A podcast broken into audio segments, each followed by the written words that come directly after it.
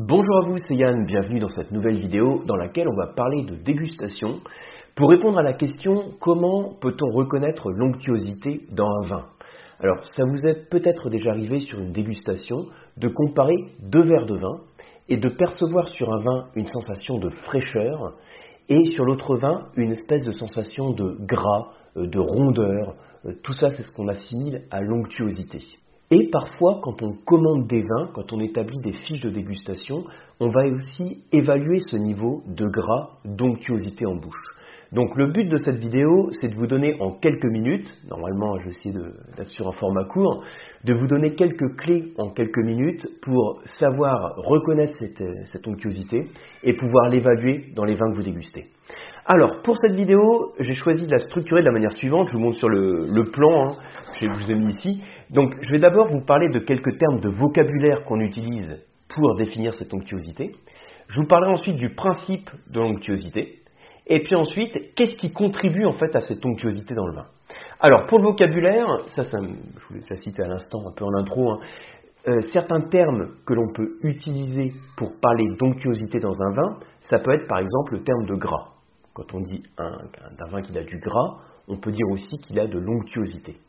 Ça peut être aussi une sensation de velouté.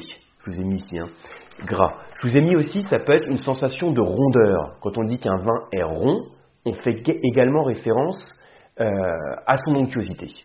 Et puis, ça peut être aussi une sensation de moelleux. Alors, moelleux, je l'ai mis entre guillemets parce que j'aime moins utiliser ce terme de moelleux pour parler de l'onctuosité, parce que quand on parle de moelleux dans un vin, on peut faire référence à un niveau de sucre spécifique. Hein, il y a une échelle de sucrosité dans les vins quand on mesure le sucre résiduel que possède un vin. Donc la plupart des vins que vous dégustez, ce sont des vins qui n'ont pas de sucre résiduel, dans lesquels on ne perçoit pas de sucre résiduel. C'est moins de 4 grammes de sucre par litre, et c'est des vins dits secs. Ensuite, on a les demi-secs, jusqu'à 12 grammes de sucre par litre, les moelleux, jusqu'à 45, et au-delà les liquoreux. Donc, utiliser le terme moelleux pour parler d'un vin onctueux, ça prête un peu à confusion, dans le sens où le terme moelleux, il faut mieux le réserver pour évaluer un niveau de sucrosité, hein, de sucre résiduel. Donc ça, c'est la première petite chose que je voulais vous dire. Quand on parle d'onctuosité dans un vin, il y a d'autres termes qu'on peut utiliser, hein, velouté, rond, gras, etc. Alors, comment comprendre cette notion d'onctuosité dans le vin?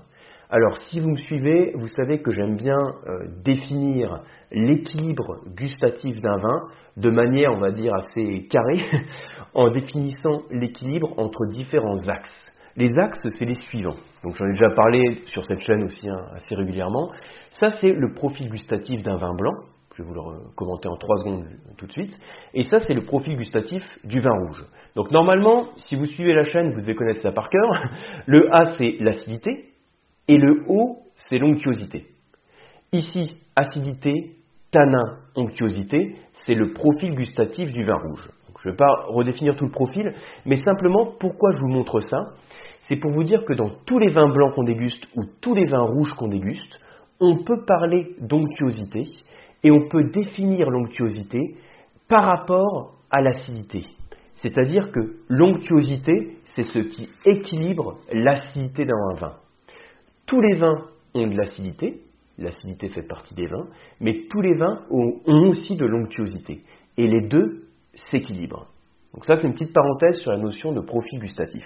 Alors, je vous montre aussi, pour aller un petit peu plus loin sur ces deux concepts hein, d'acidité, d'onctuosité, on peut les définir par rapport à des sensations thermiques ou par rapport à des sensations tactiles. En tout cas, c'est comme ça que moi je le présente, parce que je sais que ça vous parle quand je le décris de cette manière-là. Ça me paraît être une manière assez pédagogique de, le décrire. Sensations thermiques liées à l'acidité, je vous ai mis ici, c'est lié à des sensations de fraîcheur. L'acidité, ça rafraîchit la bouche, alors que l'onctuosité, ça chauffe la bouche, ça réchauffe, et donc c'est lié à une sensation de douceur, de chaleur. Ça, c'est pour la sensation thermique. On peut également rattacher l'acidité, l'onctuosité à une sensation tactile. Donc je vous l'ai mis ici, donc sensation tactile pour l'acidité, ce serait quelque chose de léger, fin.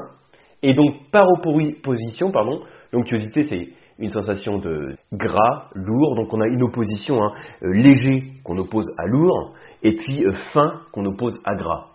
C'est très logique. Et puis ensuite, je vous ai mis ici un fluide épais. Là, je fais plus référence à la salivation. J'en ai déjà parlé sur une autre vidéo, je ne sais pas si vous l'avez vu, où je parlais des sensations qui pouvaient être perçues en bouche en fonction euh, du niveau de tanin, d'acidité, d'onctuosité. Bien, alors là, quand on a un vin qui est acide, on a une salivation qui est fluide, et quand on a un vin qui est onctueux, on a une salivation qui est beaucoup plus épaisse, plus grasse, plus lourde. Ça, c'est simplement pour vous parler de l'onctuosité comme des sensations gustatives, qui peuvent être liées à des sensations thermiques ou sensations tactiles. Et donc maintenant, la question essentielle hein, que vous posez, c'est qu'est-ce qui, qui, contribue à cette onctuosité? Donc je l'ai mis ici. Il y a plusieurs choses qui contribuent à l'onctuosité dans un vin. Et les principales choses en fait qui contribuent à l'onctuosité, ce sont plusieurs éléments qui proviennent du sucre du raisin. Quand vous avez le sucre de votre baie de raisin qui subit une fermentation alcoolique, via la fermentation alcoolique, vous le savez, le sucre se transforme en alcool et il peut rester plus ou moins de sucre résiduel.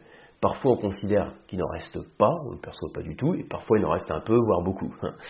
Donc, euh, alcool, sucre résiduel contribuent à la sensation d'onctuosité. J'ajouterai également le glycérol hein, comme un produit secondaire de la fermentation alcoolique qui contribue à la sensation de gras, euh, qui est une forme de douceur en bouche, mais qui n'augmente pas cette sensation de, de, chaleur en bouche apportée par l'éthanol, par l'alcool. Mais ces trois facteurs que je vous cite, sucre, alcool, glycérol, tous les trois contribuent à la sensation d'onctuosité.